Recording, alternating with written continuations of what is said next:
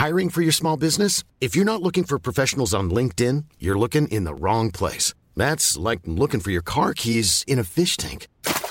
LinkedIn helps you hire professionals you can't find anywhere else, even those who aren't actively searching for a new job but might be open to the perfect role. In a given month, over 70% of LinkedIn users don't even visit other leading job sites. So start looking in the right place. With LinkedIn, you can hire professionals like a professional. Post your free job on linkedin.com slash people today.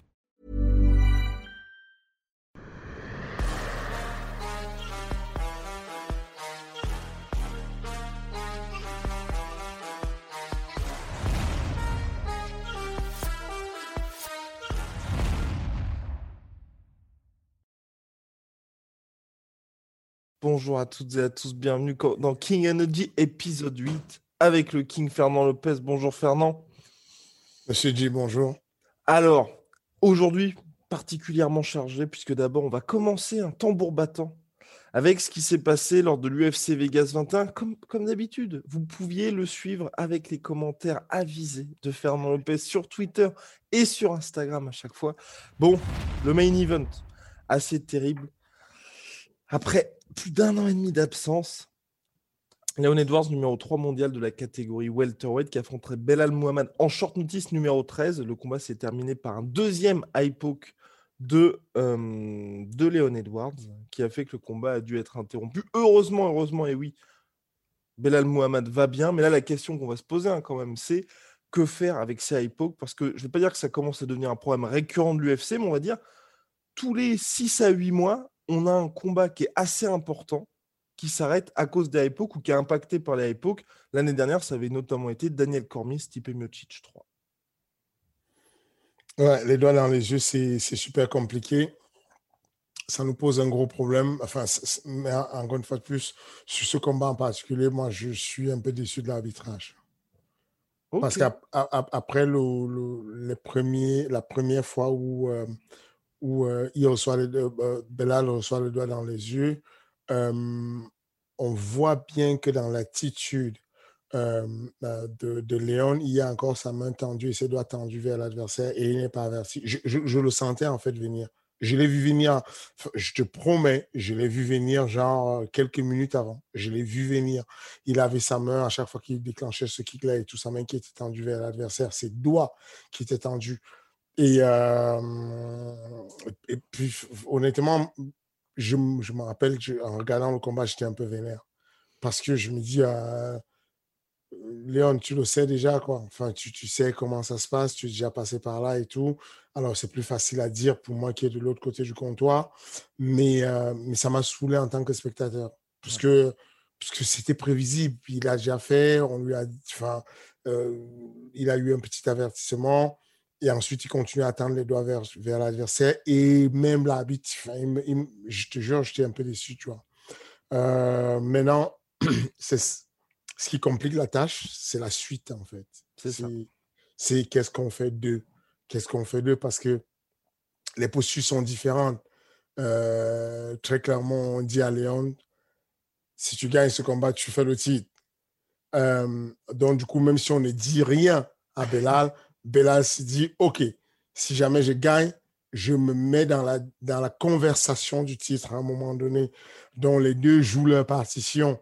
On a vu Belal qui a tué énervé en disant que, euh, que Léon Edouard était un, lâche de vouloir l'esquiver et de demander le titre après avoir été euh, dans une histoire de non-contest qui aurait pu être une disqualification.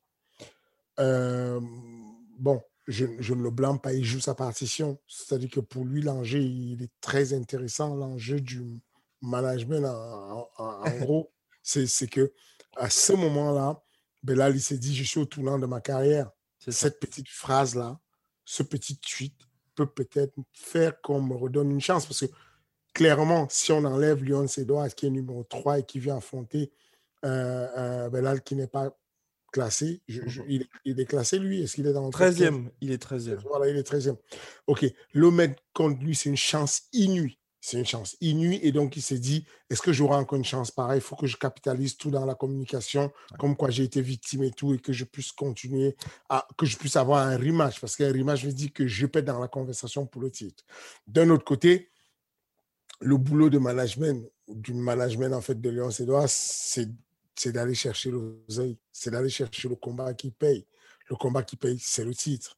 Et donc, du coup, il s'est dit, bon, si je dois encore faire un match de qualification pour arriver sur le titre, alors que là, peut-être j'ai la chance de m'aligner tout de suite derrière, puisque euh, on sait maintenant que c'est officiel, euh, euh, que Masvidal va faire le, titre chez le Walter Wade contre Ousmane Camaro.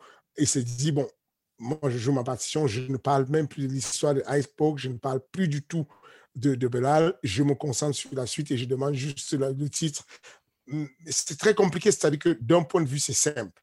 Mhm. La commission athlétique des États-Unis a décidé que le combat est un no contest. Donc, il n'y a pas de victoire. Mais il n'y a pas de défaite. Et donc, chacun de son côté s'est dit, je peux capitaliser ce combat, même s'il n'a pas eu lieu. Sauf que Dana ne l'entend pas, etc. Lui, il est énervé déjà qu'il ait son hypo et que le combat il soit annulé. Lui, déjà, met mal et tout. Donc, c'est très compliqué, c'est tricky. Je ne sais pas ce que, ce que toi tu penses, mais ça va être compliqué de déterminer qui doit faire quoi. Eh, je suis entièrement d'accord avec toi. Moi, je.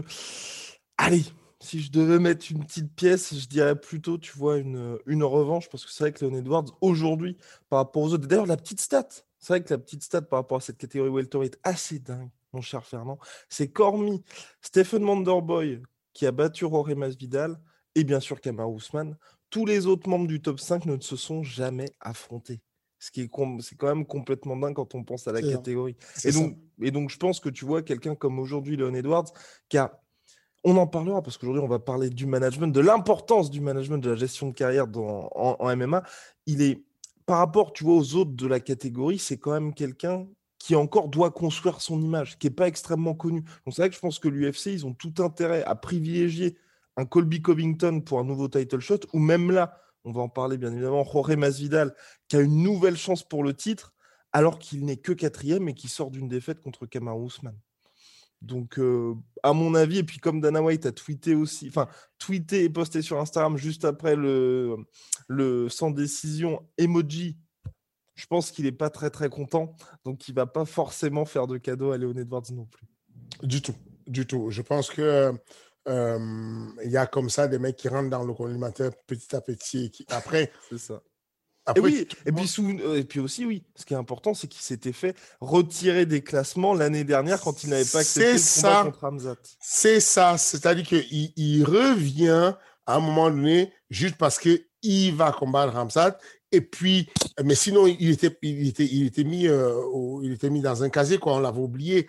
Donc, je ne sais pas comment il va en sortir. Je ne suis pas sûr que ça lui fasse du bien parce que dans la KT de 77, c'est la KT la plus stack, la, la, plus, euh, euh, comment dire, la plus chargée possible, ça. dense, mais c'est la KT où les gens ne s'affrontent pas quasiment personne n'a affronté. Enfin, ils, ils, ne veulent pas s'affronter. On ne sait pas trop pourquoi, à part des mecs comme euh, comment dire, euh, le collègue de, de, qui a perdu contre lui récemment, Burns, oh, Gilbert Burns, qui est chaud, qui est prêt, qui peut affronter n'importe qui. Les autres, ils se tournent autour, on ne sait pas ce qu'ils font exactement. Et, euh, et, et, je pense que définitivement, Lyon Noir va rentrer dans le top 10 des personnes les plus détestées, des, des, possibles champions plus détestés par, par Dana White. C'est-à-dire que Dana White il y a des gens comme ça qu'il a mis dans sa ligne de mire à un moment donné parce qu'ils lui ont fait un coup qui n'a pas arrangé ses business.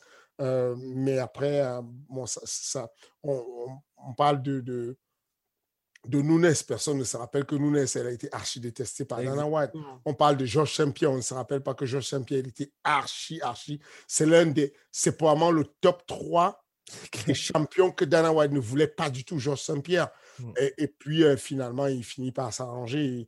Mais en tout cas, la position aujourd'hui, après ce no contest, est très compliquée pour Lyon Cédois, très compliqué pour Belal. Ah, enfin, très compliqué. Lui, c'était tout, tout bénef, quoi. Il venait de loin.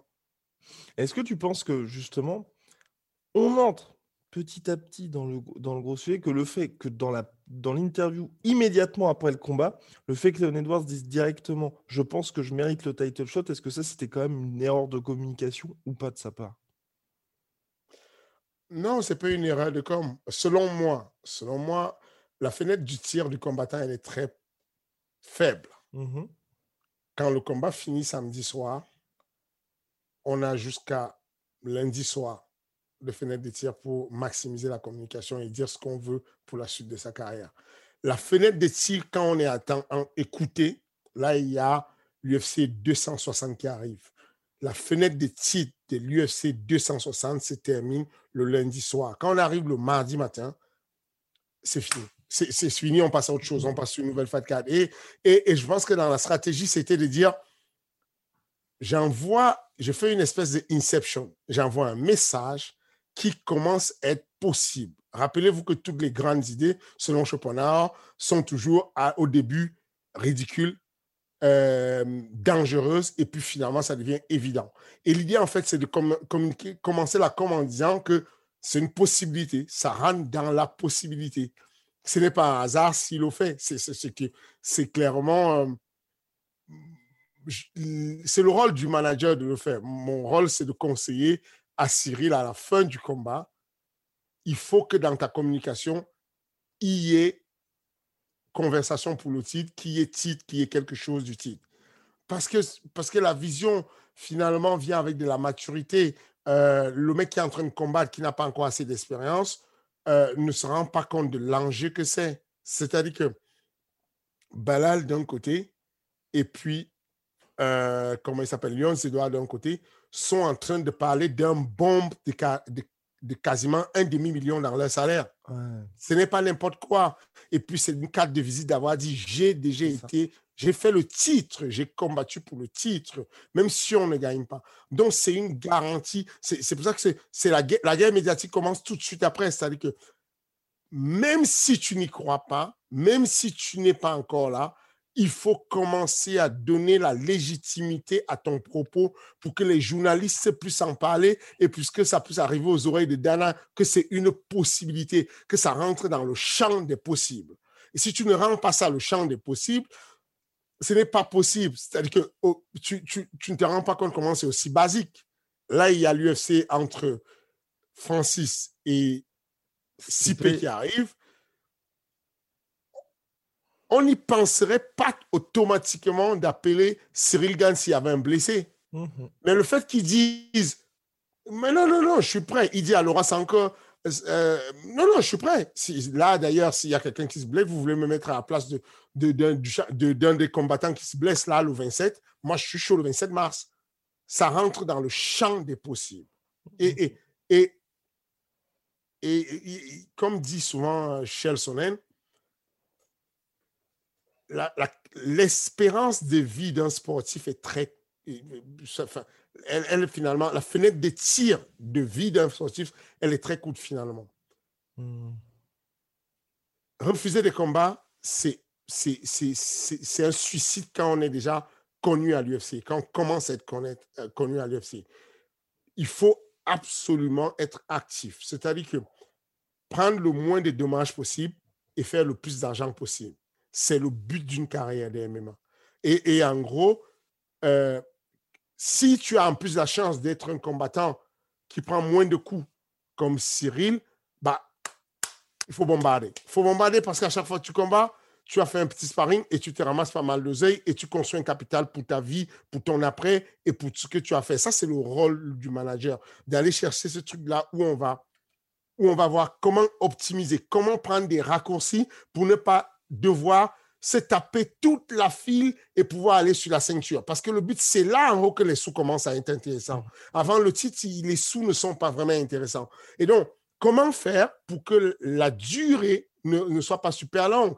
Vous avez des gens qui terminent leur carrière en priant et en espérant pouvoir faire le titre. Je parlais de Charles Sonnen, qui a eu la chance de pouvoir faire le titre contre Anderson Silva et qui Et John Jones. Et John et, et Jones. John Jones. Enfin, c'est quelque chose de malade. Lui, quand il est assis aujourd'hui, qu'il observe John Jones qui laisse tomber son titre de light heavyweight, il, est débordé parce que lui, c'est le- il, a compris maintenant c'est quoi le capital de, de, voilà. John Jones a fait ce qu'il avait à faire, il a défendu, défendu et puis il est passé autre chose. Mais en tout cas, le but c'est ça, c'est comment optimiser et comment et dans l'optimisation il y a la communication dont tu parlais. Et pour finir donc sur ces coups dans les yeux, ces fameux coups dans les yeux, mon cher Fernand, pour finir cette parenthèse-là, alors est-ce qu'il y a une solution finalement? Parce que certains parlent de gants différents, peut-être à l'UFC, ce serait une piste, des règles différentes, peut-être un petit peu plus sévères. Toi, est-ce que tu vois un moyen justement de contrer ce problème-là? Je, crois qu'on est au max. Mmh. Je, ne vois pas comment le concret. Je, pense qu'il faut juste sanctionner un peu plus, euh, un peu plus rapidement, un peu plus. Euh, quoi. Ils font déjà un bon boulot. Hein. C'est-à-dire que les arbitres communiquent en temps réel. avant que tu ne fasses la faute, ils t'avertissent. Dans les vestiaires, ils te disent il y aura des moments où je vais te euh, rappeler que les doigts vers le ciel. Ça veut dire que je veux que. Donc, ils font déjà un très bon boulot, mais, mais, la logique interne va avec la nature des gants. La logique interne du MMA va avec les mitaines de MMA qu'on a aujourd'hui. En changeant ça, on dénature la discipline, ça devient une autre discipline. Il faut savoir que les high poke, il y a aussi ça en boxe anglaise. Même avec les gants, de, la, de le pouce en boxe anglaise, on mm. peut aller toucher les yeux et irriter les yeux. Donc, on n'a pas une garantie qu'en changeant les gants, en modifiant les gants, surtout qu'on doit garder l'appréhension. On doit garder une main assez ouverte pour pouvoir saisir, contrôler. C'est difficile, ça me paraît difficile. Je pense juste que c'est sur l'arbitrage qu'il faut faire un, plus grand boulot de dissuasion, mmh de pouvoir jouer à ça et de pouvoir tendre la main sur le, visage de l'adversaire. Bien, et, breaking news, quel breaking news? Monsieur Taylor Lapillus, l'un des, des, visages du MMA Factory, du Management Factory, vétéran de l'UFC avec un bilan de 3-1 dans l'organisation, ancien champion du GMC, Chem Chem du, du, GMC, ancien champion du TKO MMA, l'organisation canadienne, s'est engagé avec le Fight Exclusive Night, le FEN, organisation polonaise, avec l'objectif de prendre le titre très rapidement. Ce n'est pas moi qui le dis, mais c'était lors sur ses réseaux sociaux. Et il a bien évidemment remercié son manager Fernand Lopez. Alors, la grosse question, Fernand, c'est euh, Taylor, dont tu avais parlé récemment dans un podcast, qui est quand même l'un des, l'un des gars qui compte en MMA, et puis sans doute le meilleur bantamweight en Europe. Là, voilà, il a annoncé qu'il était de retour en tout début d'année. Là, avec le FEN, c'est quoi exactement cette signature? Quels, sont les dessous de cette signature finalement? Les dessous de cette signature, c'est, euh, c'est rester busy. Le rôle du management, c'est garder son euh, athlète busy. Euh, Taylor Lapillus, c'est clairement sur la, la, la, la, liste d'attente de l'UFC. Sean Shelby, là, sur le papier, et me promet à chaque fois, ne t'inquiète pas, on va l'appeler bientôt, ne t'inquiète pas, on va l'appeler bientôt. Sauf que ça dure, parce que le roster est full, parce que je, ne sais pas pourquoi, mais ça dure. Je, c'est un mystère. Cependant, euh, bah, encore heureusement, Taylor gagne bien sa vie. Il, a, euh, il a d'autres revenus que le MMA, mais cependant, si compter que sur le MMA, ça peut être très compliqué. Euh, Taylor est, est, sous contrat avec Ares. Ares tarde à revenir parce que la, la, la, pandémie fait qu'on doit organiser les choses de manière claire pour qu'on ait un protocole qui nous permette d'organiser beaucoup d'événements sans avoir euh, de soucis de euh, voilà avec ou sans public. Donc on travaille dessus avec la région Île-de-France euh, qui, qui, nous aide beaucoup, Madame Pécresse, merci d'ailleurs, avec, avec la préfecture. On est en train de, de, de, travailler sur la faisabilité très rapidement d'un événement à reste, mais ça ne, encore une fois, on m'a déjà posé la question, je n'ai pas envie de me mouiller sur la date, mais je ne vois pas ça venir avant le mois de juin parce que la recrudescence de la pandémie, ça monte très, très fort en ce moment. Et, nous, on, bah, bref, on, a pris du retard dessus. Il faut que Taylor combatte. On a fait le choix d'une organisation qui le payait avec beaucoup de respect. On, a euh, le KSW qui le demande euh, avec une très bonne paye mais du coup, il est bloqué. On mmh. a euh, le Rising qui le demande. On a. Euh, euh, j'aurais pu le mettre au Bellator. il n'est pas intéressé par le Bellator du tout. et donc, du coup, il nous reste. il nous reste une organisation qui pourrait nous respecter, mais à la fois nous donner la possibilité et la liberté d'aller à l'UFC à tout moment où le coup de fil de Sean Shelby atterrissait. Donc voilà, le FEN le, paye très bien. Le FEN lui donne tout de suite la possibilité du titre Donc, il a signé d'ailleurs pour le titre, mais celui qui est champion en ce moment a clairement décliné l'offre en disant Je ne veux pas affronter Taylor. Donc, du coup, euh, l'offense se met en situation de euh, probablement lui slip la ceinture et mettre quelqu'un d'autre vis-à-vis de Taylor. On va voir ce que ça va donner, mais en tout cas, y a, les négociations sont en cours. Le but, c'est juste de garder Taylor le plus, euh, le plus actif possible, lui faire gagner un peu d'argent, lui faire gagner de l'expérience et attendre éventuellement un coup de fil. Et puis, si le coup de fil n'arrive jamais, bon, c'est pas on s'est fait, on fait une raison, c'est pas, ce sera, ça aurait été une perte, euh, une, une déception, mais, mais je pense que euh, c'est pas une finalité finalement l'UFC pour Taylor. Oui. c'est un challenge qu'il a envie de refaire. Et parce que le Taylor d'avant, c'est pas le Taylor de maintenant. Et pense je pense qu'il a sa place dans le top 10 sur, sur l'UFC. Et donc, c'est le moment d'aller challenger ça on verra bien ce que ça a donné. Mais en tout cas, voilà. Euh, très bientôt, euh, euh, Taylor combattra au FEL. Et justement, par rapport à Taylor Lapuce, qui permet de faire la jonction avec le, sujet de la gestion de carrière en MMA, pour Taylor, moi je, me dis quand même, dans le pire des cas, l'UFC Paris, ils l'appelleront forcément. Enfin, déjà là, c'est quand même très très surprenant que l'UFC n'ait pas rappelé Taylor, mais c'est vrai, il faut quand même rappeler que la catégorie Bantamweight, quand on regarde le top 15, et même j'ai même envie de donc top 15 officiel UFC et top 20 sur Fight Matrix, c'est complètement dingue en fait cette catégorie. Oui, c'est à boîte dingue, mais quand, mais quand même, euh, Taylor a nettoyé un peu autour de lui. C'est-à-dire qu'aujourd'hui, euh, Manès, qui a été sur deux victoires à l'UFC, c'est juste fait mettre KO euh, clean shot par Taylor Lapulus euh, mmh. lors du titre mondial au TKO au Canada. Euh, franchement, ça n'a pas une logique. Le management, ce qu'on ce qu'on sait, ce que la seule certitude, c'est qu'il n'y a pas de certitude avec les décisions des, des, managers, des, des, promoteurs, des matchmakers. Je, la logique, je ne la comprends pas beaucoup. Si on devait raisonner sur la logique, euh, il y serait déjà. Mais encore une fois, ce qui est bien, c'est qu'il ne le vit pas, il ne le vit plus mal. Je ne le vis plus mal.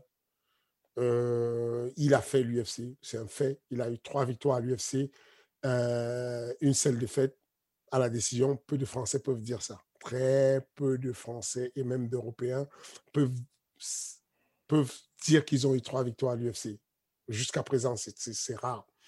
Et, donc, euh, oui, euh, on, attend, on attend le coup de film, mais en attendant, on a la chance que Powell, le, promoteur du FEN, euh, maintient un très, très gros salaire à Taylor, mais maintient quand même, mais nous donne quand même la possibilité de, de, de se libérer si jamais l'UFC appelait, c'est quelque chose de bien.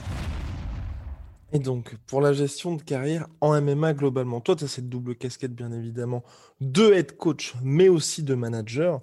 À quel point est-ce important, justement, pour les athlètes d'avoir un manager qui va, je sais pas, soit être assez offensif ou on va dire qui va les connaître parfaitement pour justement monter leur carrière? Et à quel point pour celles et ceux qui, qui justement là peut-être découvrent le MMA en écoutant ce podcast là euh, il n'y a pas juste un coach il faut aussi un manager euh,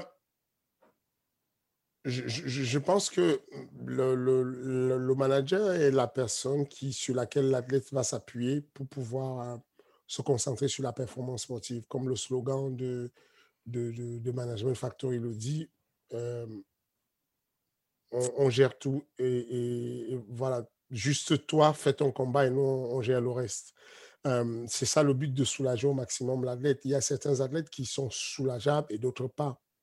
Il y a des athlètes comme certains chefs d'entreprise qui peuvent déléguer et d'autres qui ne peuvent pas déléguer, qui ont du mal à déléguer parce qu'ils veulent bien faire les choses, ils veulent faire les choses eux-mêmes.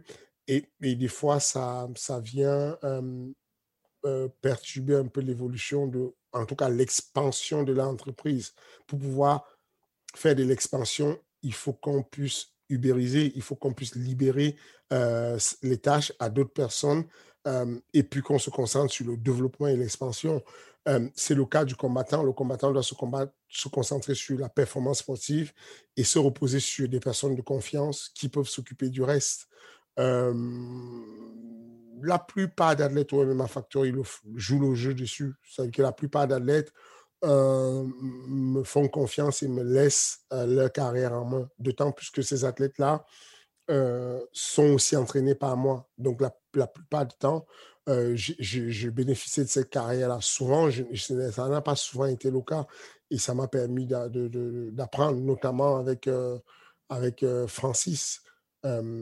j'ai été le manager de Francis pendant un bon nombre de temps et, Francis n'est pas un problème de sécurité sur ce qui est autour de lui, donc il est en panique et il veut souvent regarder tout ce qu'il fait. Il est au détail près et, mais je, pense que oui, il faut savoir se reposer sur même des personnes qui font des grandes déclarations, comme Mayweather avait fait une déclaration en disant Je me manage tout seul, j'ai plus besoin de manager. C'est faux. Il s'appuie sur une, famille très solide, une famille qui a une grosse expérience en boxe et en management. Et donc, moi, je, je, pense que c'est la première des choses. Ensuite, en fonction des relations que tu as, tu vas être un manager assez distant comme je suis le manager de, euh, de Yon Kouté là-bas, par exemple, et qu'il vit de l'autre côté, je vis de l'autre côté. Je suis le manager de Véronica Macedo, elle vit dans un autre pays, moi je vis ailleurs. Et puis, euh, donc, il y a cette distance qui fait que tu ne peux pas trop interagir. Et puis, il y a des managers qui sont un peu des, cas qui sont un peu plus proches, comme certains factoriens que je vois à la salle. Je les vois tous les jours, donc du coup, je suis au courant de tout ce qui se passe dans la vie, les plus petits détails et tout. Et donc, je peux plus interagir dessus et donc devenir un papa poule dessus en fonction des, des affinités que j'ai ou pas. Et à partir de quand tu, toi, tu prends une décision ou un manager pour toi doit prendre la décision de dire ce combat est une opportunité intéressante ou non, enfin, on va y aller ou pas? C'est très multifactoriel. Euh, les gens ont tendance à penser que le bon manager, c'est celui qui ne t'envoie pas au charbon. Et les gens pensent que la définition du charbon, c'est tout combat que tu peux perdre est un charbon. Mais, mais, mais encore une fois de plus, le ratio qu'il peut faire, c'est comment est-ce que je peux t'amener le plus rapidement possible à la ceinture de toute organisation en prenant le moins de dommages possible et en prenant le plus d'argent possible. C'est aussi simple que ça. Dans, dans, dans, le cas de Belal, Belal pourrait dire à son manager, mais tu es un fou furieux. Comment tu peux me, poser tout de suite avec Léon Sédois Le mec est classé numéro 3 mondial. C'est un show, c'est un tueur, mais tu ne me veux pas du bien. Tu veux, vas arrêter ma carrière? Mais non, parce que bien que le combat soit un combat super chaud, c'est un combat qui te met en pole position pour pouvoir exploser. C'est-à-dire que je prends le cas d'un gars comme euh, Big Mouth. Tu, sais c'est qui Big Mouth?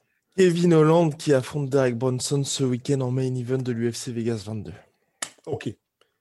Si je vous raconte l'histoire de Big Mouth, c'est incroyable. Le mec qui fait le Contenders, il est dégagé du contender parce qu'on trouve que sa performance n'est pas terrible et qu'il a une grande gueule. D'où son surnom par Dana White Big Mouth. Ensuite, il y a un mec, lui, il est middleweight. Ensuite, il y a un mec, l'adversaire de Thiago euh, Santos, qui est blessé. Dana White va demander au matchmaker Sean et Mick de faire, au matchmaker Mick de faire venir Big Mouth comme il a une grande gueule, faites-le moi venir, demandez-lui, mettez-lui l'argent qu'il a affronté Santos et, on va voir, comme il dit qu'il peut affronter tout le monde, il a envie de combattre et tout, donnez-lui l'occasion. Et Big Man fait quoi? Il arrive. il, sait, il sait quasiment qu'il va perdre à 90%. Il le sait qu'il va perdre. C'est Thiago Santos, bordel. C'est une catégorie au-dessus. Il est un 84 kg, il va affronter un 93 kg. Mais il sait que c'est l'opportunité de sa vie c'est l'opportunité de sa vie de se faire remarquer. Il arrive, il fait un beau combat, il perd le combat comme c'était prévu, mais il fait un beau combat. À partir de ce moment, il a attiré l'attention de Dana White. Et Dana White fait à la presse conférence, j'ai mal parlé de lui, j'ai dit des choses sur lui comme quoi il avait une grande bouche, mais guess what? Il back it. Il est, capable de faire ce qu'il promet de faire. Et à partir de ce moment, le mec enchaîne cinq combats en une année. En 2020, cinq combats. il bat tous les records. Ça, c'est du bon management. Ça, c'est du très bon management. Parce que euh, il a tenté un coup qui était archi risqué, mais il y va quand même. Donc, je ne conseille pas au manager, je ne dis pas que le bon manager, c'est celui qui t'envoie au casse-pipe. C'est ça aussi le, truc, c'est que il faut avoir un ratio. Quand vous voulez comparer si votre management est bon, prenez le nombre de combats faits en tout, au total dans votre management, sur une période, et regardez le nombre de défaites de votre management. Il faut quand même qu'il y ait un ratio positif sur les victoires. Et que quand on va pour un combat où on sait quasiment qu'on aura une défaite, que ce soit un calcul, parce que la défaite nous catapulte sur une position qui est meilleure encore. Donc, c'est ça le truc, c'est que il y a des managers qui vont vous enchaîner euh, et en disant je suis positionné là, je suis positionné là, là, je, je couvre tout le territoire mondial avec tous les athlètes. Mais en gros, euh, ils ont un ratio de 80% de défaites, 90% de défaites. Et, très rapidement, ça, ça stoppe le truc parce que ce qui se passe, c'est que sans se parler, le syndicat des management, de managers esquive certaines offres. Et puis, il y a certains qui veulent aller vite sur le volume et sur la communication sur les réseaux. Ils vont accélérer sur ce boulevard en disant, bon, moi, je prends, moi, je prends, moi, je prends. Ils vont placer les gars en, utilisant la confiance que les gars ont pour eux et les placer sur tous les cas possibles. Et donc, du coup, ils font un gros chiffre, mais qui n'amène pas loin parce que tu fais un chiffre sur le nombre de mecs placés, mais tu fais un très mauvais chiffre sur le nombre de victoires que tu as eues. Mhm. Donc, c'est un peu plus complexe que ça finalement. Ce n'est pas, ce n'est pas le, bon management n'est pas forcément celui qui envoie au casse-pipe, mais des fois, le bon management, c'est savoir prendre le risque. Si jamais Volcan Osmi ne prend pas les risques qu'il a pris, il ne va pas faire la ceinture. Et quand tu as fait la ceinture, difficile après de recombattre à moins de 350 000 dollars. Donc, si tu veux, Volcan Osmia est signé en short notice, very short notice. Il y va, il enchaîne. Il bat au Vincent Pro à l'époque numéro 6. Au Vincent Pro, il arrache tout. Ça, c'est, ça, c'est le boulot de Fred, le manager de, de, de, de, de Volcan. J'ai envie de lui dire, franchement, Fred, une inspiration, tu es un bon. Il va consécuter toute la hiérarchie et s'est retrouvé à la ceinture rapidement contre DC. Et effectivement, les mauvaises langues vont dire c'était trop tôt, c'était pas bon pour lui, il a perdu lamentablement. Mais who cares? Va regarder ce qu'il a comme compte en banque et ce qu'il a fait comme agent. Va regarder sa réputation mondiale. Il est passé à autre chose. Quand il négocie les sponsors, il dit J'ai été, j'ai combattu pour le titre mondial de l'UFC. Ce n'est pas n'importe quoi. Ça, c'est le rôle du manager le ratio entre le moins de dommages possible et le plus d'argent possible. Et globalement, toi, quand tu vois aujourd'hui, c'est vrai, les, les managers les plus en vue, il y a Ali Abdelaziz. À quel point est-ce compliqué pour un jour, je ne sais pas si tu as déjà été dans cette situation-là, toi, d'avoir, enfin, il y a certaines catégories où il va négocier pour, par exemple, Habib, Justin Gagey, qui sont deux de ses clients. Marlon Moraes, contre Henri Cerudo, qui sont ses deux clients. Il se retrouve de temps, ou Kamar Burns, il se retrouve dans des situations où il a deux de ses clients qui doivent chaque fois faire monter soit dans la même catégorie, ou soit qui vont s'affronter. Euh, c'est les problèmes des riches. On va dire, euh, mon collègue Benjamin Safati, il a eu à dealer avec ça récemment. Sur la carte de l'Afrique du Sud, on avait Taylor Lapillus qui affrontait l'ancien contender au titre mondial de l'UFC, euh, Wilson Reyes. Les deux managés par le Management Factory, donc euh, gérés par Benjamin, parce que je m'étais retiré de ça étant donné que j'étais sur le directeur sportif de Ares et que je ne, je, je ne veux pas me mêler de ce qui est du matchmaking pendant que je suis sur la direction de sportive. Mais en tout cas, Benjamin a été confronté à ça d'avoir euh, euh, ce mec-là classé, il a été à un moment donné numéro un mondial, la catégorie de flyweight, qui vient affronter Taylor Lapillus en bantamweight sur un événement d'Ares. Et donc, Benjamin a négocié à la fois d'un côté pour Taylor Lapillus et de l'autre côté pour, pour, pour Wilson Race. Et, et, je veux dire, c'est un problème des riches, c'est plaisant. C'est pas, c'est pas, c'est pas un grave problème, ça, en réalité. C'est juste, ça montre la domination de dominance MMA. Ali Abdelaziz, c'est au-dessus. on peut critiquer l'homme comme on veut sur d'autres aspects hors du management, mais c'est un tueur à gaz, c'est une machine de guerre. Et, et, et, et donc, voilà, il a un problème de riche d'aller gérer ces personnes-là qui sont très de, bons gars et, qui, et, ça ne me pose pas de problème, c'est bien, c'est le fruit de son, de son travail, c'est quelque chose de très intéressant de, de, de, les garder surtout actifs. Et quand on voit justement aujourd'hui le paysage MMA, il y a ces grosses agences, mais il y a aussi certains athlètes qui sont managés. Bah, par exemple, je penser à Yann Blakovic qui est managé par sa fiancée, ou d'autres, tu vois, qui restent dans des petites structures. Ça, pour toi, aujourd'hui, ça dépend complètement. C'est vraiment à la préférence du combattant, ou au contraire, ils ont tout intérêt à signer chez des grosses agences? Je, très honnêtement, ce n'est pas une affaire d'agence. C'est une affaire de qui est ton agent. Très, très, concrètement, c'est une affaire de. Ryan Reynolds here from Mint Mobile. With the price of just about everything going up during inflation, we thought we'd bring our prices down. So to help us, we brought in a reverse auctioneer, which is apparently a thing. Mint Mobile unlimited premium wireless. Ready to get 30, 30, bit to get 30, bit to get 20, 20, 20, bit to get 20, 20, bit to get 15, 15, 15, 15 just 15 bucks a month. So, Give it a try at mintmobile.com/switch. slash $45 up front for 3 months plus taxes and fees. Promo for new customers for limited time. Unlimited more than 40 gigabytes per month slows. Full terms at mintmobile.com. Est-ce que la personne qui te manage est de ton équipe et tient et pense à toi et aussi est-ce qu'elle est compétente? Il, y a, voilà quoi c'est-à-dire que la fiancée de, de Yann Blavkovic elle a eu elle a fait ce qu'il fallait elle a fait un bon job.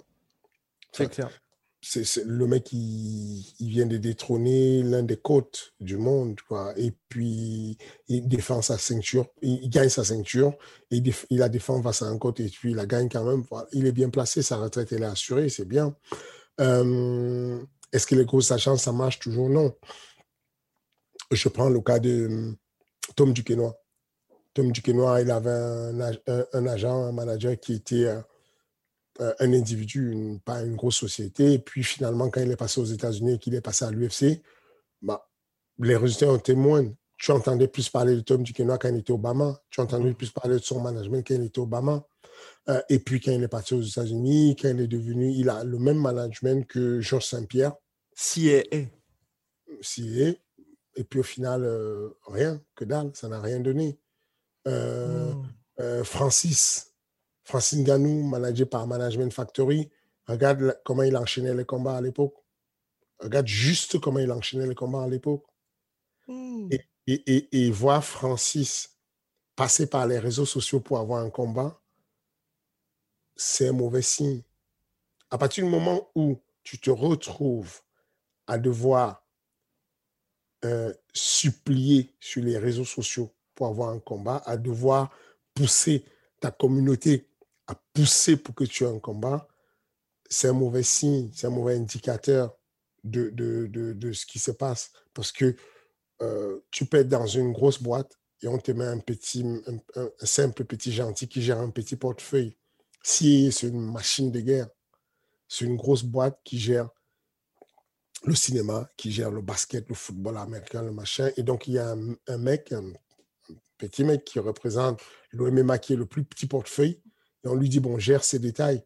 Et, puis on te dit aujourd'hui, euh, quand Francis était au Management Factory, vous l'avez vu avec du Reebok, il avait un équipement entier. C'est-à-dire oh, Reebok UFC, il était sponsorisé par Reebok. D'abord sponsorisé par, euh, d'abord sponsorisé par euh, Weekend One, bien sponsorisé par Weekend One. Merci à Weekend One. Ensuite, sponsorisé par et Lyon. Ensuite, euh, sponsorisé par euh, Reebok. On a négocié un deal avec lui pour Reebok. Vous le voyez, si aujourd'hui on vous pose la question quel est l'équipementier de, de Francis, vous dites quoi? Hmm. Il est bien managé par Sier. Mais concrètement, si on vous demande l'équipementier qu'il a, c'est quoi? Ah, bah c'est Jim Shark. C'est Jim Shark. Mais non, c'est pas un équipementier, Jim Shark. C'est c'est pas c'est du c'est du c'est du c'est pas c'est du c'est du streetwear. C'est du Hmm. aujourd'hui on n'a pas besoin si on attend d'arriver chez chez CA pour être managé par Jim Jim Jim Kins alors on a un problème Jim Kins. C'est que Hmm. euh, Jim Kins est sponsor de Nassourdine Imavov, Jim Kins est sponsor de Alan Bodo, Jim Kins est sponsor de Cyril Gann. Enfin, si on attend d'arriver sur une grosse boîte comme ça pour arriver sur ce management, c'est dommage. Donc, je, pense que concrètement, euh, il n'y a pas de règles dessus. Il y a juste, euh, est-ce qu'il y a un bon feeling entre un bon manager et, un autre? Euh, je pense que c'est ça le plus important en réalité. C'est, pas, il y a des gens qui vont très bien réussir d'un côté et d'autres qui vont pas réussir d'un autre côté. Tu, quand tu vois, moi j'ai été en co-management euh, avec euh, donc la, la première partie de la carrière de Francis, je suis manager seul de Francis. Ensuite, la deuxième partie, je suis en co-management avec Thiago euh, de, de On the Road Management. Et avec Thiago, on, a vu, on, a trouvé des sponsors comme Mitsubishi à Joanna Gizeski, une autre championne de l'UFC. On a trouvé plein d'autres sponsors que, qui, qui, qui, qui ont aujourd'hui, notamment, tu vois ce qu'il fait avec, euh, euh, comment elle s'appelle, euh, la, la cha- Jessica Andrade. Mhm. Mais à côté de ça, je te pose encore la question, si a donné quoi comme sponsor à Tom Duquesnoy Si a donné quoi comme sponsor à Francis concrètement? Quelle est l'évolution qu'il y a eu C'est- Et pourtant, c'est un, mastodonte, quoi. C'est une très, très grosse boîte. Après, je pense que c'est peut-être dans le. Pour Francis, c'était peut-être pour aussi sortir du sport, parce que je me souviens qu'il avait fait une opération avec Zion Williamson, le basketteur, qui est lui aussi managé par CA. Et peut-être, à mon avis, CA qui est aussi très présent à Hollywood, tu vois, ça a peut-être facilité justement le passage de Francis chez Fast and Furious. Peut-être. Oui. Et Après, Fast, and Furious, et Fast and Furious, ça donne quoi? Ça sort bientôt. Oh là là, oh la mauvaise langue. Ça sort Non, non, bientôt, c'est pas une mauvaise langue. Mais je pense Je que ça va faire un, pour, Francis, ça va être un gros, euh, une gro- grosse exposition Fast and Furious quand même. Absolument. Je le lui souhaite. Il le mérite. C'est quelque chose de bien. Ce que je dis juste, c'est que si tu compares euh, cette grosse machine de management qui s'est occupée de la carrière de Georges Saint-Pierre, combien de films il a fait C'est une grosse boîte. De, ils, s'occupent, ils, sont, ils sont implantés à Hollywood. Il, a fait. Il a percé. Il, a, percé. percé. Il a percé. Mon, mon cher Fernand, parce que Fer- Fernand Lopez, bien évidemment. Alors là, là, les gens vont être choqués, mais euh, il est focus, ultra focus MMA, Fernand, toute la journée de travail. Mais Georges Saint-Pierre, là, il va avoir l'un des rôles principaux dans la nouvelle série Disney Plus de Marvel, euh, le, Winter Soldier, et hum, je, je sais même plus comment ça s'appelle, mais bref. Avant ça, je te parle avant ça. Ah, il avait fait un rôle, mais il avait pas trop le temps. Puis sinon, c'était des films un peu. Allez, des films pour faire des films, on va dire. On est d'accord. Ouais. OK? On, on est d'accord que c'est c'est pas c'est pas la grosse carrière au cinéma. Oui, c'est pas c'est pas c'est pas Ronda Rousset. Hmm. Ouais. Tu vois ce que je veux dire? Même Ronda Rousset qui a fait une tonne de elle en a déjà fait quelques-uns des Ouais. des Fast and Furious de de, de, de gros blockbusters, ça va, tu vois? Donc voilà, je je, je, je, je, je, je- je soulevais juste ce point-là en disant que le choix, si tu me poses la question, quelle est la meilleure chose à faire, c'était ça ta question. Parce que des fois, on se perd dans la discussion et les gens vont me tacler sur autre chose, alors que je dis juste que je réponds à ta question qui est est-ce qu'il faut aller dans une grosse boîte, une petite boîte? Je n'en sais rien. Je sais simplement que c'est une affaire de connexion avec humainement quelqu'un et que euh, si tu es bien, si Jean Saint-Pierre ou, ou Connor se retrouve bien avec son manager, ben, c'est une bonne chose, ça perce, ça marche et puis ça avance. Et, tu t'en, parles souvent en interview, et justement, c'est quelle est la grosse différence finalement entre le MMA et tous les autres sports? Parce que c'est ça qui me frappe, moi, c'est que tu vois, quand tu regardes tous les sports US, à chaque fois, tu retrouves les mêmes grosses agences. Alors qu'en MMA, que ce soit Dominance MMA, First Round Management ou, euh, ou, ou d'autres, c'est des. Et ce sont les plus puissantes en MMA, mais elles ne sont quasi exclusivement qu'en MMA. Quelle est la spécificité de ce sport qui fait que tu vois finalement les gros poissons comme CA aux États-Unis n'ont toujours pas réussi à s'implanter durablement en MMA Enfin, quand je dis s'implanter durablement, c'est tu vois avoir des vrais gros succès. Parce que la compréhension du MMA est trop spécifique. On, ne, gère, on, ne gère pas les carrières des autres athlètes dans d'autres sports comme en MMA. C'est assez particulier. Moi, je me suis lancé il y a quelque temps sur le football. Euh, le, le, le, le, Management Factory a désormais un département qui s'appelle Soccer euh, Factory, euh, sur lequel on gère le foot. On, on, a quelques petites jeunes signatures pour le moment sur le foot. mais en tout cas, c'est un peu c'est bizarre. Le foot, c'est très mafieux. Mmh. C'est très, c'est pas clair, c'est pas transparent. C'est il n'y a pas de respect de l'administration, de machin. Enfin, il y a des combines qui se passent qui sont assez bizarres.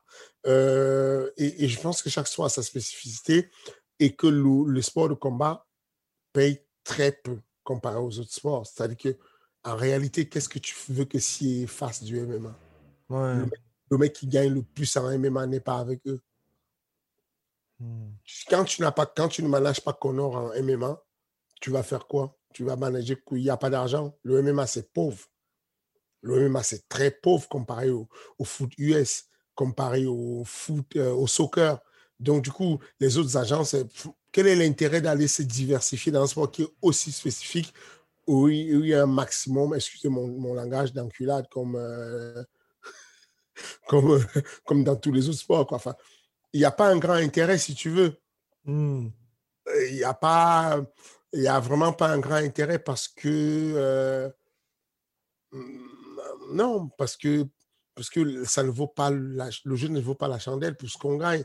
Un mec euh, qui, qui, gère un, un euh, oui, avec les contrats, ou même un joueur NBA avec un contrat de 200 millions sur 5 ans. C'est ça.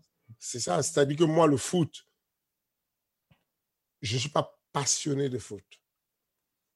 J'y vais parce que euh, ce sont des jeunes managers que je recrute au Management Factory qui, qui, qui m'ont poussé à y aller sur le foot en disant, euh, les gars, je comprends que vous n'aimiez pas le foot, mais moi, je connais des managers, des agents de foot. Euh, vraiment, ils connaissent rien. Ce que vous faites, quoi. J'ai aujourd'hui deux agents qui sont diplômés foot, qui, sont, qui ont leur voilà, qui, qui, sont, qui sont agents de foot, quoi, qui ont, qui ont, qui ont leur diplôme d'agent de foot, qui ont leur certificat d'agent de foot, et, et qui te disent, euh, Fernand, s'il te plaît, fais pas ça. Tu parles plusieurs langues, tu peux te débrouiller, euh, tu gères bien. Moi, je connais tel manager qui a fait ça, tel agent qui a fait ça.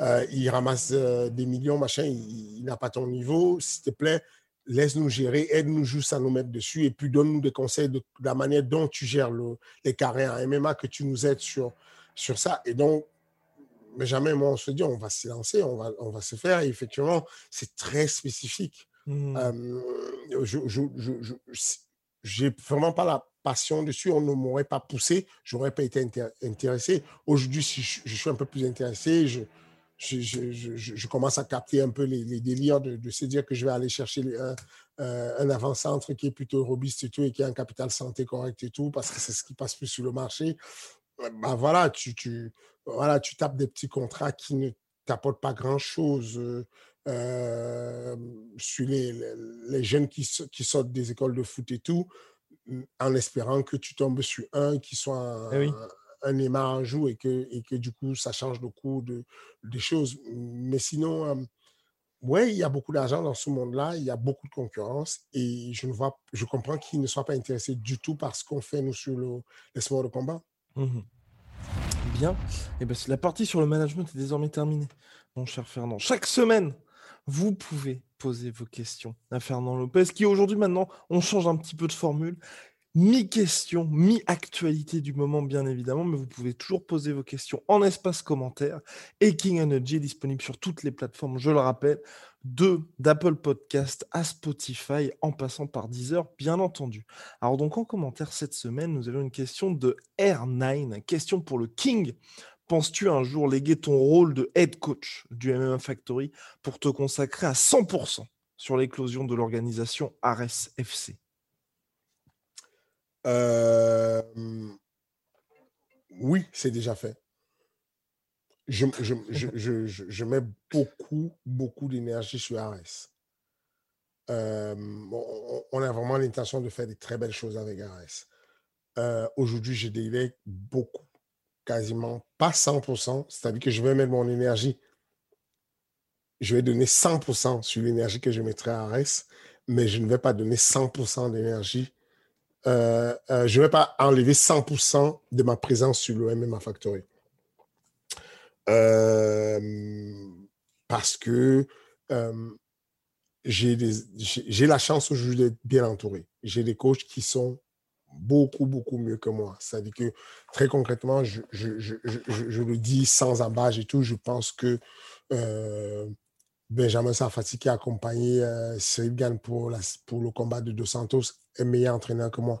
Je pense que euh, Nicolas Hott est meilleur entraîneur que moi. Je pense que Christian Pumbu, tonton, est meilleur entraîneur que moi. Je pense que euh, hmm, Sami Faidin est meilleur entraîneur que moi. Je le pense sincèrement que notamment sur la préparation et la structuration de carrière euh, des enfants, des ados. Euh, et, et, euh, c'est un branchement vers le professionnel. Sami Fadin est beaucoup meilleur que moi. Je suis persuadé que je, je, les ai aidés pour y arriver, mais je suis persuadé qu'aujourd'hui, ils m'ont largement dépassé. Et donc, du coup, le MA Factory tourne quasiment sans moi. Je, je, il y a hormis Covid, quand il n'y a pas la pandémie, on a 14 cours au MMA Factory et je ne dispense plus que trois cours collectifs. OK? Et, sur les trois cours collectifs que je dispense, je suis souvent remplacé euh, par, ce, que je, ce, dont je viens de vous parler.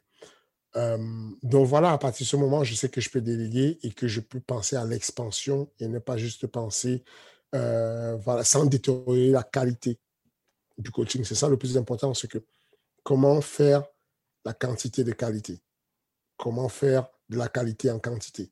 C'est ça le truc en fait. C'est que si on se met à faire de la quantité et qu'on perd de la qualité, on a beaucoup perdu. Avant de pouvoir lâcher les rênes et de pouvoir déléguer, je me suis assuré qu'on avait de la qualité. Aujourd'hui, on a de la très bonne qualité. Je ne vous parle pas de la préparation physique. Je ne vous parle pas de Ryan, le préparateur physique de Nassondine, euh, euh, et, comment il dit Cyril Gann, je ne vous parle pas de, de Hugo, le préparateur physique euh, entre autres, et, Racine, je ne vous parle pas de.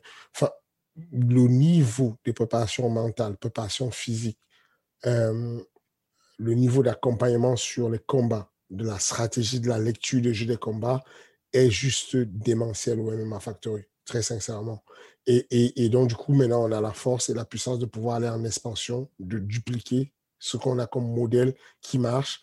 Et, c'est vers ça qu'on est en train d'aller. Et donc, du coup, je, je me concentre énormément euh, avec mes autres collègues. Hein. Je suis euh, euh, c'est beaucoup de personnes.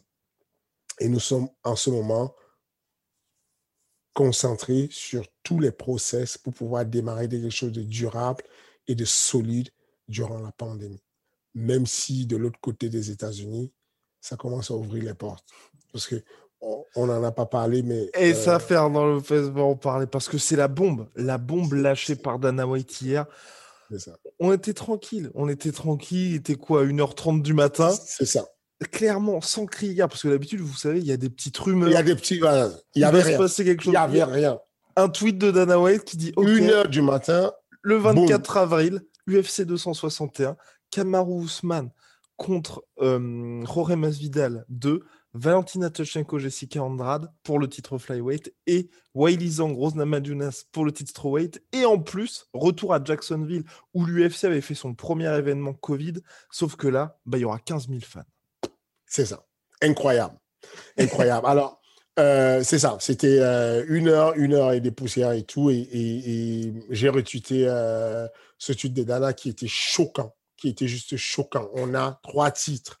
Trois titres. Je pense que ce sera l'un des records en pay-per-view. C'est-à-dire que avoir la deuxième star mondiale dorénavant, on peut le dire, hein. Masvidal, c'est la deuxième star après, après Conor McGregor l'avoir en main event. Mmh euh, ensuite, derrière ça, avoir Shevchenko contre Jessica Andrade. Et puis derrière ça, Willy contre Rose Namajunas, ce sont des combats où c'est chaud de tous les côtés. Alors, à part le combat de Shevchenko où on est quasiment sûr que Shevchenko va gagner, euh, le seul truc qu'il ne faut pas qu'elle fasse, c'est ce qu'elle fait d'habitude quand elle se met à striker, qu'elle reste sur place, parce qu'à tout moment, Jessica Andrade peut la décrocher peut lui sortir ce, ce, crochet gauche fatal qui va, qui va la descendre.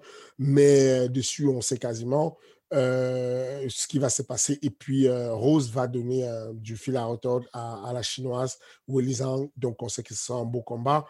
Mais voilà, je pense que ce sera le PPV. 15 000 spectateurs. Est-ce que tu te rends compte? On est en Floride. La Floride, c'est juste l'État. Le Covid n'existe pas. Où, où, où, où, il y a beaucoup de Covid. Ouais beaucoup, beaucoup de Covid. Mais au niveau des restrictions, je veux dire. Oui, les restrictions sont folles, mais attention, je vais vous donner quelques chiffres. Est-ce que vous savez que je crois que la population en Floride est de 21 millions de personnes et on a 1 million 900 cas de Covid, parmi lesquels euh, je crois qu'on a, on a bien un truc comme 22 euh, 000 euh, décès ou 23 000 décès. OK, je ne sais plus exactement. Pour que vous vous rendiez compte, en France, il y a 66 millions d'habitants et dans toute la France, on n'a que 4 millions de cas de Covid. On a certes quasiment 89 000 décès, mais on n'a que 4 millions. 4 millions de cas de Covid dans un pays où il y a 66 millions d'habitants et on a quasiment 2 millions de cas sur une, un État des États-Unis en Floride où il n'y a que 21, c'est ça, 21 millions de, de, population. C'est vous dire que je suis, j'ai un peu peur. J'ai peur, je ne sais pas si ça va, ça va aller jusqu'au bout. Je ne sais pas si ça va tenir. Mais il m'inspire. C'est-à-dire que quoi qu'on fasse, il m'inspire, c'est Dana White, dans la mesure où rien ne le fait reculer. Au lieu de se dire, il considère que on va vivre avec le Covid et qu'il faut s'adapter et vivre avec. Et donc, moi, je bah, suis. Moi, je pense pas qu'il va reculer pour le coup. Hein. Parce qu'il y aura déjà un événement sportif avant lui euh, qui va se dérouler en, Floride. Et c'est Canelo qui avait fait aussi son dernier combat euh, en Floride, justement, avec du public. Donc, tu vois, mais c'était, il y avait moins de 15 000 personnes. Oui, euh, c'est moins de 15 000 personnes. et, et ce que je te dis, c'est que le stade en question où on va aller, là, le mémorial, euh, euh vétéran mémorial, il y a la capacité, elle est de 15 000 personnes, pile poil. Donc, ce qui dit, voilà, donc ce qu'il dit, c'est que ce n'est pas qu'on aura des mesures de distanciation d'un mètre ou de. Non, non, non. Il y aura 15 000 personnes dans une capacité de 15 000 personnes. C'est chaud quand même. Mm. C'est ça que je parle, c'est chaud quand même. Et, et, euh, et euh, et, c'est un peu inquiétant. Euh, maintenant, euh, maintenant. C'est-à-dire, c'est simple, ce sera simple de trouver le cluster. Voilà. Mais, voilà. Maintenant, maintenant, je dis encore que euh, euh, il m'inspire beaucoup et c'est ça qui me pousse à, à donner le maximum dans tous les process qui vont permettre que je puisse, avec mon équipe, border sérieusement l'arrivée d'Ares. Quand Ares va arriver, on va arriver avec des, des choses nouvelles des choses, des concepts nouveaux, de la manière de, de, faire des choses différentes pour que ça dure dans le temps. Hmm. Et d'ailleurs, en parlant d'Arestia, petite digression, j'avais vu passer un communiqué de presse. Euh, en tant que rédacteur en chef de la SUR, je recevais les communiqués de presse sur le nouveau système de bonus, donc qui changeait aussi par rapport aux autres organisations. Est-ce que ça, ça va toujours être d'actualité, ce fameux... Je ne sais plus exactement ce que c'était, mais c'était un truc qui était innovant par rapport au reste des organisations? C'est ça. Le truc innovant, c'est ça, c'est qu'on on a décidé de, euh, de récompenser doublement les athlètes qui allaient chercher les finishes. Donc, euh, euh, pas de bonus de victoire, mais de bonus de finition. Mais avec un, le salaire, il est gonflé. Mmh Donc, au lieu de faire bonus combat plus bonus, machin, on additionne tout et on paye correctement. Mais ensuite, on enlève le bonus de victoire et on le met en mode bonus de finish pour qu'on ait un peu plus d'action que ça. Pour finir pour cette UFC 261, rendez-vous compte, et ça, ça confirme ce que dit Fernand, c'est que l'UFC a fait justement, ça c'est Ariel Eloigny aussi qui l'a dit, a fait un arbitrage. Parce que les gens peuvent être surpris de cette date du 24 avril pour Kama Ousmane contre Masvidal, c'est que l'UFC a préféré mettre les deux sur cette carte-là plutôt que de faire le retour de l'émission de télé-réalité The Ultimate Fighter avec les deux combattants par rapport à ce pay-per-view là. Donc là, ça veut dire qu'il y a quand même de très très grosses attentes quant à l'UFC 261. Absolument. Et donc, alors, ça c'est une question, Fernand. C'est on nous l'a posé énormément dans le podcast La Sœur, mais je me suis dit que le King Energy c'était parfait parce que toi, tu as ce côté, tu as ce tampon, ce tampon certification, ce tampon validation qui fait que ce que tu vas dire là, ça va permettre de mettre fin à tous les débats parce qu'énormément de personnes se posent la question et pour moi, c'est pour moi c'est n'importe quoi. Question de Warren New, pourquoi ne pas faire combattre Amanda Nunes chez les hommes? Donc on imagine bien chez les hommes, donc c'est-à-dire Amanda Nunes en bantamweight contre Aljamain Sterling par exemple. Wow. Euh, bon, honnêtement, voilà ce que je vais, dans un premier temps, ce que je vais dire. c'est très choquant ce que je vais dire.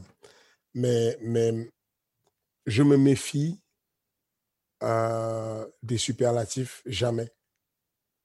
Oh, la loi dit que l'éthique et la loi sportive dit que deux frères ne peuvent pas s'affronter pour, un, pour, voilà, pour une compétition de sport de combat. Sur beaucoup de règlements, c'est interdit. Euh, mais finalement, c'est déjà arrivé. La loi dit que deux euh, genres différents ne peuvent pas s'affronter, mais c'est-on jamais la loi disait que l'OMA n'est pas possible et l'OMA a été légalisé dans 50 États aux États-Unis et partout dans le monde. Euh, je préfère être prudent et me dire que le sport évolue beaucoup et que peut-être à un moment donné, ça va arriver. OK. Non, mais pas, au top niveau. Encore une fois de plus, je me répète, ça oh. peut arriver. Maintenant, je, attention, que je vous donne mon point de vue. Mmh. Je ne pense pas que ce soit une bonne idée je ne pense pas que ce soit correct. Mais encore une fois de plus, vous ne savez même pas si ce n'est pas le féministe, le mouvement féministe qui va amener ce côté-là en disant, OK, nous, on veut l'égalité. Nous, on veut que dorénavant, il y ait des femmes dans dans l'équipe opérationnelle du GIGN. Aujourd'hui, dans l'équipe opérationnelle du GIGN, il n'y a pas de femmes. Et quand on vous demande pourquoi, le commandant du GG avec lequel je, discutais me dit non, c'est pas parce qu'on ne veut pas de femmes, c'est juste que le matériel, le bouclier qu'on déplace quand on est en opération est tellement lourd qu'on n'a pas encore une femme qui a su le porter. Mais on est d'accord que euh, Gabi, euh, Garcia. Gabi Garcia, elle y va au GGN, elle s'en sort au calme. Donc, je, encore une fois de plus, je suis prudent dessus en disant je ne sais pas. Mais ce qui est sûr, c'est que il faut donner le crédit à, cette femme. Elle a fait ce que peu d'êtres humains sur la planète ont pu faire. Il n'y a rien de plus difficile que de rester aussi dominant quand on a autant d'argent sur la planète Terre, il y a peu de personnes qui ont continué à faire les sports de combat à haut niveau étant riches mhm. et, et, réussi à le faire. Si tu enlèves euh, Mayweather, si tu enlèves Oscar de la Hoya, il n'y a pas beaucoup de personnes qui sont capables de se lever le matin, aller courir, euh, d'aller souffrir, de s'entraîner deux fois par jour, de faire du cutting, de faire des machins et de distancer autant leur adversaire. Et cette femme continue. On a vu un peu, je vous en ai parlé avec le cas de Connor. Je suis persuadé que la qualité de vie de Connor a une incidence sur sa performance Mhm. sportive. Ouais. Il est très difficile de vivre aussi confortablement et de continuer à percer. C'est très difficile. Donc, euh, je donne vraiment mes plus grands respects à Amanda Nunes de dominer autant les. Et c'est pas que de maintenant. Amanda Nunes, même si à un moment donné dans sa carrière, elle a été battue par Kat Zingano, avant ça, elle a battu euh, Butts, la, la- la jeune fille qui, est, qui a perdu sa ceinture contre Chris, Chris Christiana Cyborg. Elle a, elle, elle a battu cette fille à l'époque au Stratford. Rappelez-vous juste que Par KO. C'est ça. Aujourd'hui, pas, non, c'était un ticket. C'est un ticket. Oui, voilà. Rappelez-vous jusqu'aujourd'hui, en termes de femmes, on ne sait plus quoi faire d'elle.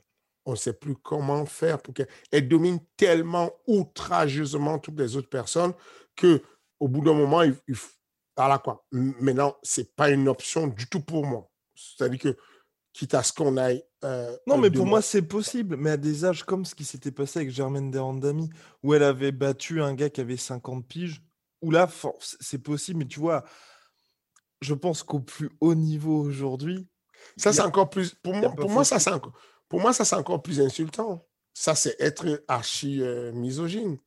De dire que, OK, on va te donner un handicap. On va te donner un vieux papy pour que tu te fasses, tu, te, tu le battes, ou on va te donner un petit genou pour que tu le battes. Non. Ou on le fait, ou on ne le fait pas. Ah, Je, je pense juste que. Je pense juste que physiologiquement, effectivement, euh, euh, les hormones qu'on a nous donnent quelque chose de différent de ce que les oestrogènes peuvent donner à la femme et que du coup physiologiquement on est constitué différemment et que à force physique égale c'est compliqué.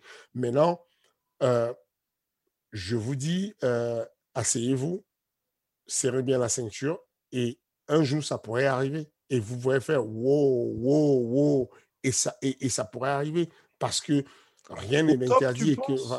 Dans le sens au top, parce que moi j'imagine bien, et c'est vrai que Dana White l'avait dit, et je pense que c'est vrai, tu vois, qu'en sparring, elle a mis knockdown des gars, comme Anissa Mexen d'ailleurs le fait aussi. Mais tu vois, par ça. contre, je pense que quand tu vas prendre le top top monde, je pense que c'est très compliqué de se dire que le champion bantamweight va affronter la championne bantamweight. Tu vois à, à- à poids égal, c'est différent, mais qu'est-ce qui empêcherait que une 66 kilos puisse affronter un flyweight, par exemple? Hmm, Ouais, quand même. Ça ramenait un équilibre. Ouais, ouais. OK? C'est- vraiment pas ce que je souhaite. Ça à, à dire ça, ça me fait moche, en fait, d'entendre ça.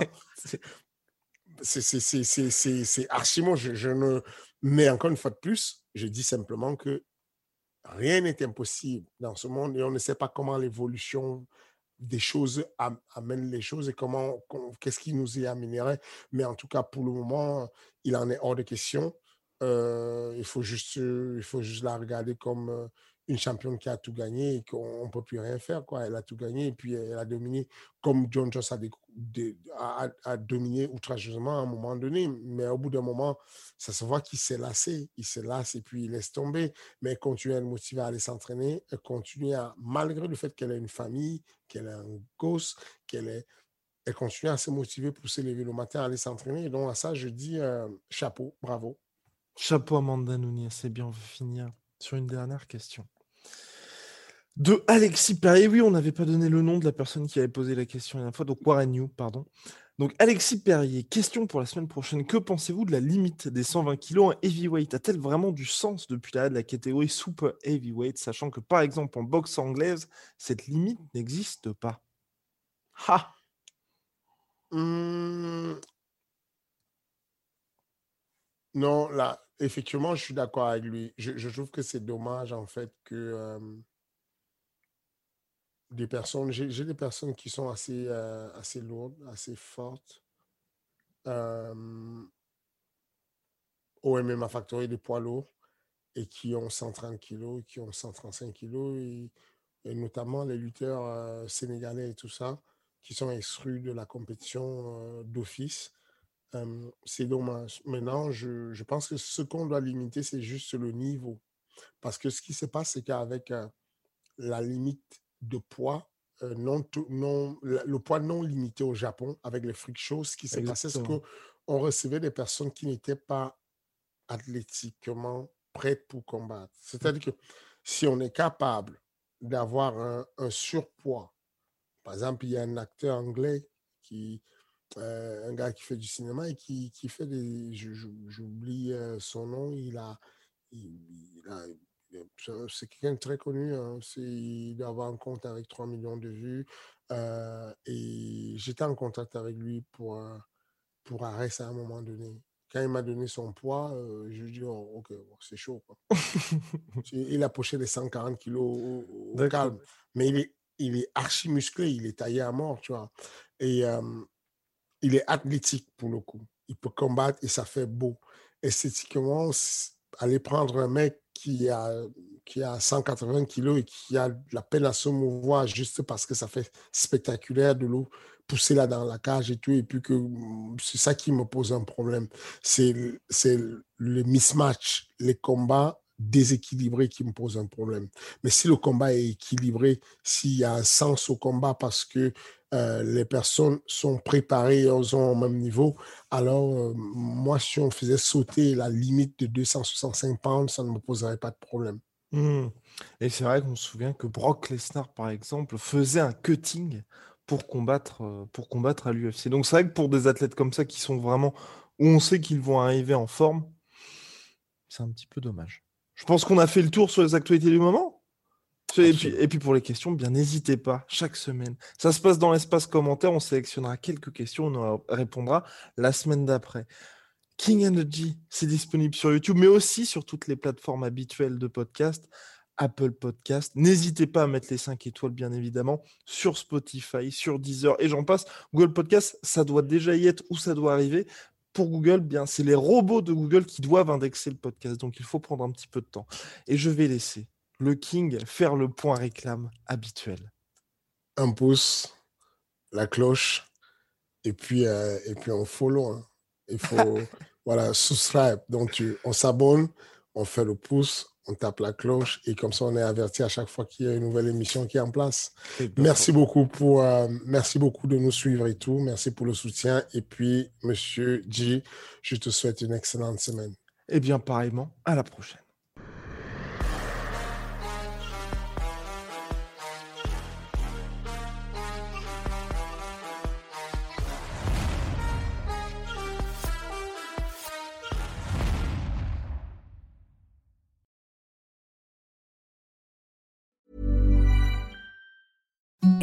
Imagine the softest sheets you've ever felt. Now imagine them getting even softer over time. That's what you'll feel with Bowl and Branch's organic cotton sheets. In a recent customer survey, 96% replied that Bowl and Branch sheets get softer with every wash. Start getting your best night's sleep in these sheets that get softer and softer for years to come. Try their sheets with a 30-night guarantee. Plus, get 15% off your first order at bowlandbranch.com. Code BUTTERY. Exclusions apply. See site for details.